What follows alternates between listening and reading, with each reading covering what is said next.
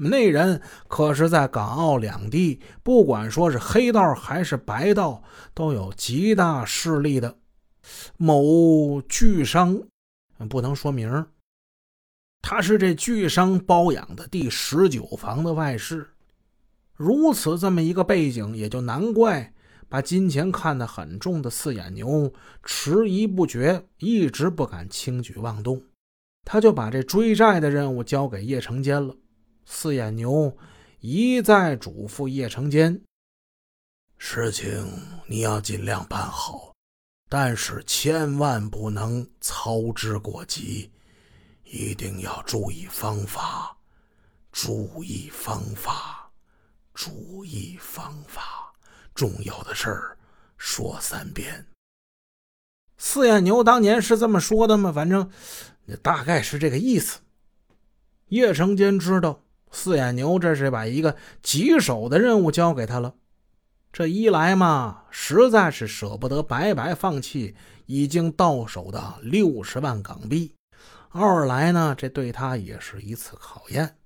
此外，亦有不得不维护道上声誉的考虑。四眼牛作为一个黑帮老大，如果有追不回的赌债，那以后啊，再往下混就很难混下去喽。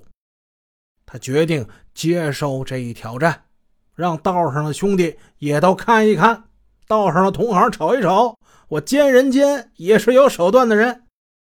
四眼牛给了他充分的行动自由和适量的活动经费，跟踪没有专人保镖、警惕性又不高的秦丽英，对叶成坚来说简直是一件简单的不能再简单的事了。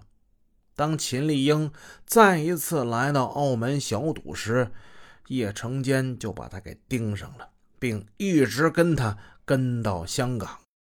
到香港的第二天早上，叶成坚正在秦丽英公寓住所的楼下在那守候的时候，他看见秦丽英就带着一个非常秀气的七八岁的小女孩，一小姑娘出来了。叶成坚心想：“嗯，这应该是母女二人吧？”只见这母女二人上了一辆红色的宝马，然后这车就走了。叶成坚一路在后边跟踪。很快的，红色的宝马在一所小学的门口停了下来。叶成坚他也下了车了，拍下了秦丽英还有那个小姑娘他们亲亲热热告别的场景。接下来的事情就变得非常简单了。一九九六年四月的一天，叶成坚找到正在澳门某赌场赌得入迷的秦丽英，他跟秦丽英坐得挺近的。秦丽英没有把这叶成坚放在眼里，以为这叶成坚呢不过是一好色之徒罢了。切，真讨厌！女人换了一张台。这回他玩 blackjack 去了，也就是二十一点。他刚找了一张台坐下，叶成坚又坐在他身旁了。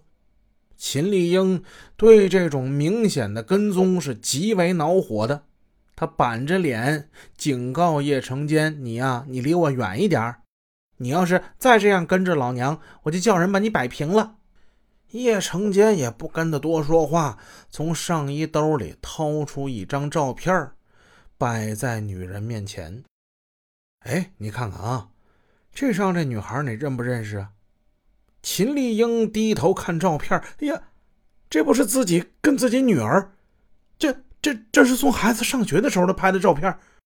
秦丽英当时心就乱了，神情大变，她乖乖的跟着叶成坚走到赌场一个偏僻的角落。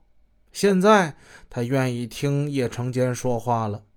秦太，你好啊！首先恭喜你啊，你有一个非常漂亮的女儿啊。呃，我就想问你个问题啊，你不会希望你女儿哪一天稍不留神掉进海里吧？啊？哈哈哈哈！叶成坚说笑不像笑，说哭不像哭，他那表情啊，异常的让人恐怖。这话已经说的很明白了，这不是开玩笑，这就是威胁。